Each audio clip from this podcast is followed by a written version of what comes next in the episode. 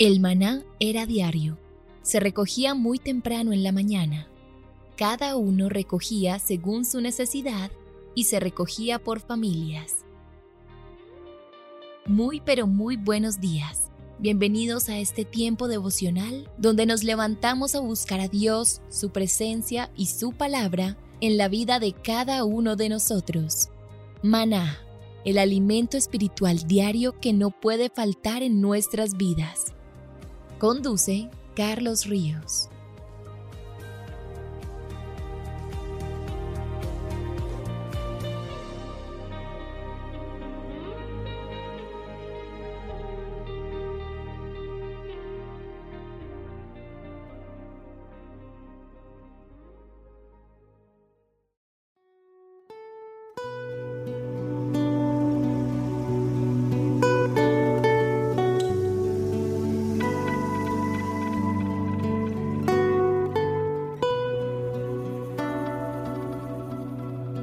Toma tu agenda devocional maná. El pasaje sugerido para la lectura en tu devocional personal el día de hoy es Lucas 22 del 39 al 46. Jesús nos enseña con su ejemplo que siempre debemos orar, pero con la convicción de que vamos a hacer la voluntad de Dios. Y te advierte, ora para que no caigas en tentación. Te invitamos ahora a que respondas las preguntas que encuentras en tu agenda que te llevarán a conocer cada vez más a Dios y crecer en tu vida espiritual. Y para confirmar tus respuestas, visita nuestras redes sociales, Instagram y Facebook.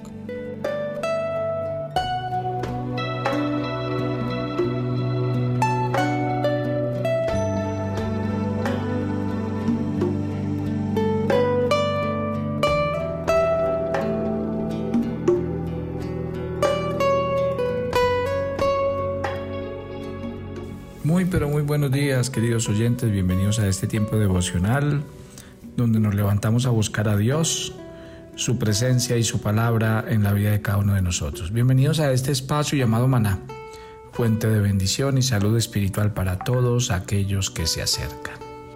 Estamos hablando en esta serie acerca de Jesús, de Jesús como Dios. Vamos al Evangelio de Juan, porque Juan nos habla de Jesús como Dios. En los cuatro Evangelios, todos ellos nos narran acerca de la vida de Jesús, pero Juan es quien más destaca la divinidad de Jesús y por esa razón es que el apóstol inicia su evangelio estableciendo la identificación de Jesús como Dios. ¿Se acuerdan de Juan 1.1? En el principio existía el verbo, el verbo estaba con Dios y el verbo era Dios. ¿Y a quién se refiere cuando está hablando del verbo? Pues de Jesús. ¿A qué se refiere Juan en este versículo? Juan inicia su evangelio con la frase en el principio. Y el relato bíblico del libro de Génesis abre una frase idéntica, en el principio. Luego el texto de Génesis continúa diciendo, creó Dios los cielos y la tierra. Y esta comparación es importante porque mientras el Génesis habla de que Dios fue quien creó los cielos y la tierra, Vamos a Juan 1.3 y allí establece a Cristo como la persona a través de quien fue creado todo el universo. Lo que nos ayuda a entender esa frase en el principio. Quiere decir y hace referencia a los comienzos de la creación, a la que habló de Génesis 1.1. O sea que lo que está haciendo Juan en este texto es establecer que Jesús siempre ha existido y que en el momento de la creación Él estaba presente junto al Padre, participando de la creación misma, tal como lo explica el verso siguiente, Juan 1.3. Todas las cosas fueron hechas por medio de Él y sin Él nada de lo que ha sido hecho fue hecho. Acuérdate que cuando estamos hablando de Él es de Jesús. Ahora, Juan en este texto está hablando del verbo. ¿Cuál es la identidad del verbo? Muy sencillo. Si usted lee Juan 1.14, nos dice, el verbo se hizo carne. O sea que de forma clara nos deja ver a quién se refiere a la palabra verbo. A Jesús. Y haciendo un ejercicio de, de, de lo que pasaba en el Antiguo Testamento, la sustitución, aquí la palabra puede leerse de esta forma. En el principio existía Jesús y Jesús estaba con Dios y Jesús era Dios. O sea que en el original la palabra verbo es logos y logos en el idioma griego significa la palabra. Esta era una expresión o un nombre que los judíos llegaron a usar para referirse a Dios mismo. Por lo tanto, cuando Juan habla de que Jesús era el verbo o logos, no estaba usando una palabra que fuera extraña para los, los de la época, no. Era una expresión que ellos habían aprendido a usar en relación con Dios. ¿Qué aconteció? Que los judíos trataban de evitar ese uso, entendiendo que era el nombre de Dios que no podía ser usado en vano. Y de acuerdo a las enseñanzas de los rabinos, acuérdense que el cuarto mandamiento de la ley protegía la santidad del nombre con el cual Dios eh, se hizo ver a Moisés. ¿Se acuerdan? Yo soy. Que traducido en nuestro lenguaje como Jehová, en aquel tiempo ellos preferían usar otro, otro nombre, Adonai, Hashem, el Santo. ¿Por qué? Porque en, los tiempos del Antiguo Testamento pronunciar o incluso escribir el nombre de Jehová era algo prohibido.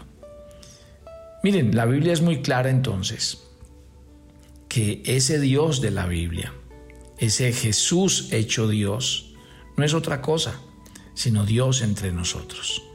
Y muestra claramente que ese Jesús vino a cumplir una tarea muy clara y específica.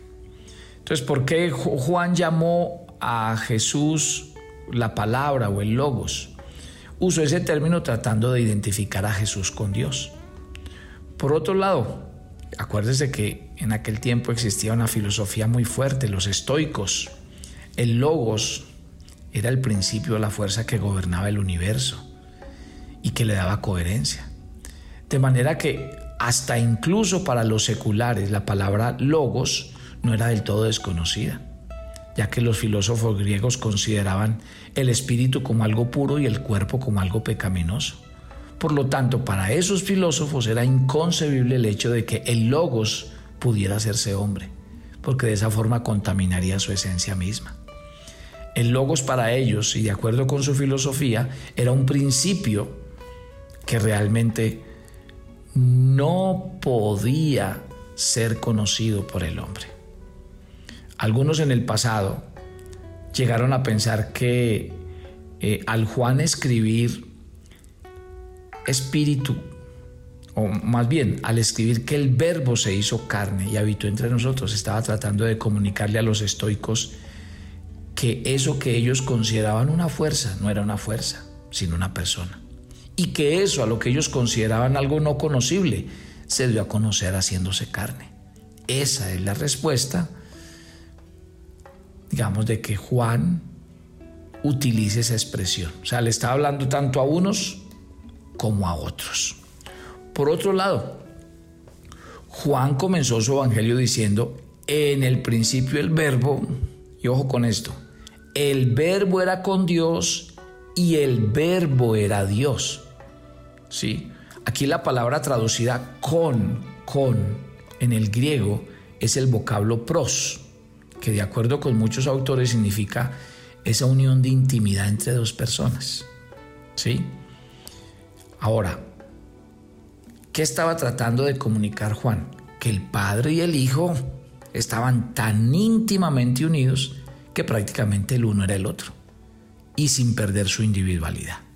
Decir que el verbo estaba con Dios y que a la vez era Dios equivaldría a decir entonces que aunque el padre y el hijo son dos personas distintas, constituyen una sola entidad, que su unión es tal que prácticamente uno es como el otro. Y eso también nos ayuda a entender a nosotros la cita de Juan, por allá en el capítulo 14, eh, en el verso 9, cuando Jesús expresa, el que me ha visto a mí, ha visto al Padre. Entonces, Juan en este capítulo 1, porque estamos estudiando la divinidad de Jesús expresada en el libro de Juan, Juan afirma que desde el inicio de su evangelio, lo más importante para él de comunicarle es la divinidad de Jesús, entendiéndolo como algo esencial para que todos entregaran su vida al Señor. De igual forma, en Juan 1, del 1 al, al 3, quedan establecidos eh, algunos principios importantes que nosotros tenemos que entender. A ver, ¿de qué se tratan esos principios? Primero, lo que Juan quiere hablarnos cuando habla de que Él existió desde el principio es la eternidad de Jesús. Segundo, cuando Juan dice que el verbo estaba con Dios, no está hablando de la relación de Jesús con Dios. Cuando Juan dice, en tercer lugar, que Jesús era Dios, Él está hablando de la divinidad de Jesús igual que la de su Padre. Y cuando dice que nada hizo sin, sin que eh, el Padre se lo dijera, está hablando de la participación de Jesús en la creación. Entonces, ¿a qué nos llevan esos cuatro principios? A deducir que según Juan, esta predicación tan tremenda de Juan, él nos dice entonces que Jesús es el creador de todas las cosas, el sustentador de todas las cosas, el heredero de todas las cosas y el supremo sobre todas las cosas. Qué belleza, ¿no? Ahí es cuando uno va a la palabra de, Dios y por ejemplo eh, hay un libro muy interesante, una carta más bien, la carta a los colosenses, porque la carta a los colosenses nos habla de la preeminencia de Cristo, del Cristo como en todo. Y mire Pablo en Colosenses 1 del 16 al 17 lo que escribe.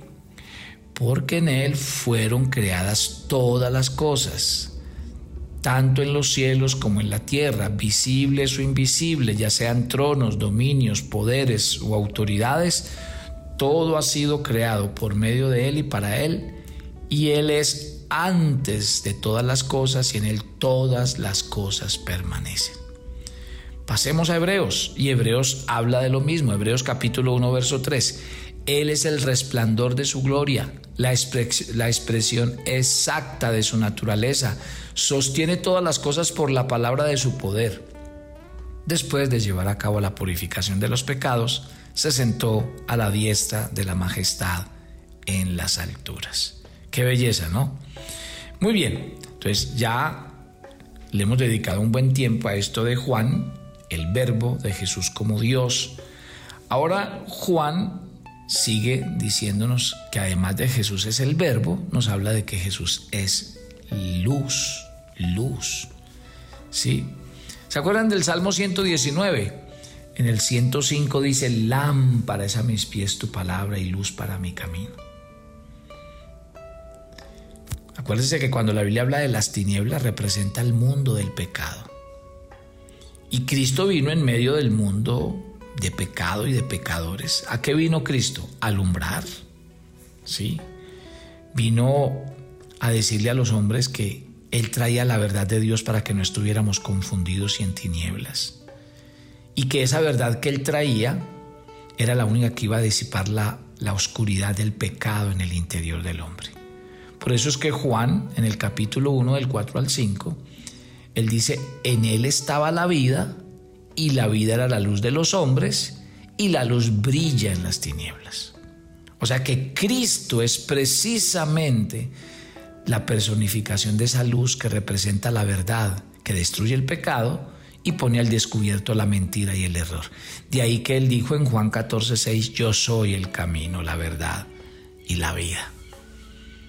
Mire la manera como Juan nos expresa estas verdades. Primero nos dice que Jesús es el verbo, la palabra, el que estaba con Dios, el que era Dios. Pero luego nos dice que Jesús es luz, es vida. Y créame, mi querida familia, que para nosotros es muy importante entender esto. Porque si usted entiende que Jesús es la palabra, es Dios, y si usted entiende que Jesús es vida y es luz, eso es lo que necesita su corazón día tras día. Si pasamos unos versículos más adelante, porque estamos estudiando la divinidad de Jesús en Juan y estamos en el capítulo 1, si nos vamos al 14 dice que el verbo se hizo carne y habitó entre nosotros. En este versículo aparece una palabra que debe ser eh, revisada por muchos de nosotros. ¿Por qué? Porque cuando dice habitó, habitó, es interesante porque si usted se va a la raíz griega de esa palabra, en el Antiguo Testamento se usaba esa palabra para referirse a un lugar santísimo donde habitaba la presencia de Dios. Qué belleza, ¿no? O sea que este versículo podría traducirse de esta forma si uno lo leyera en ese versículo, en, esa, en la traducción original.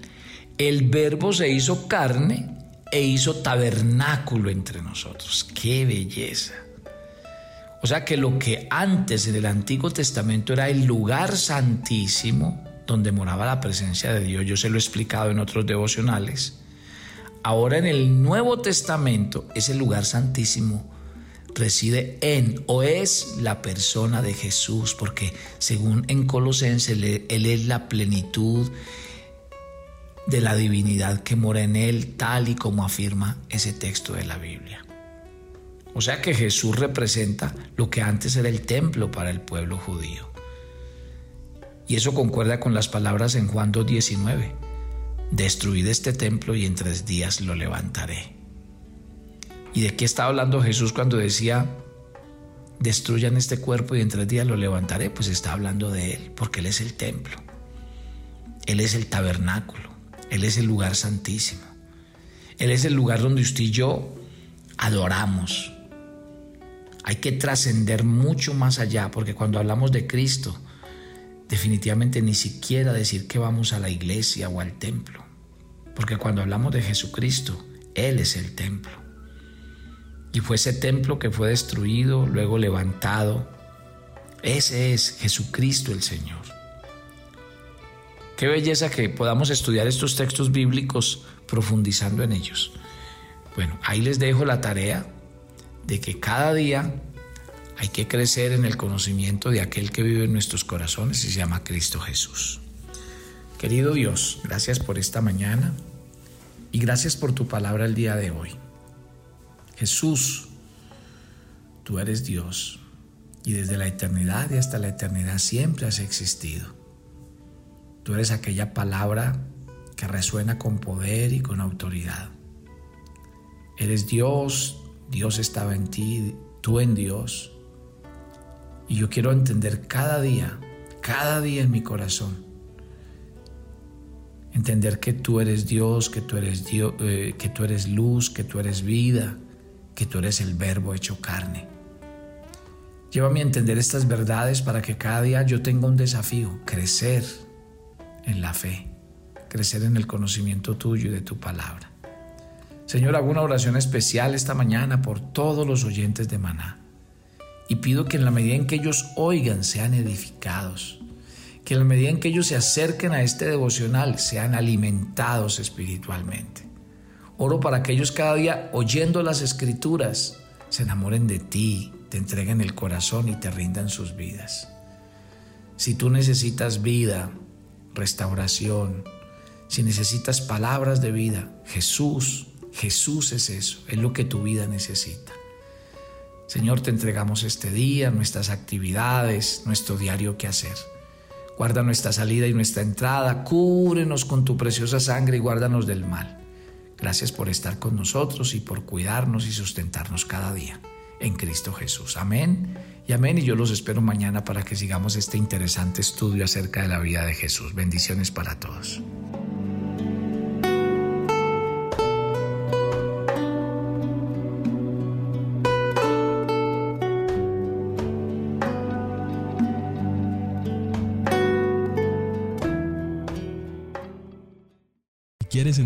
Nuestros temas, reuniones y devocionales? Suscríbete a nuestro canal de YouTube Devocional Maná y da clic en la campanita de cualquiera de nuestros videos para activar el recordatorio.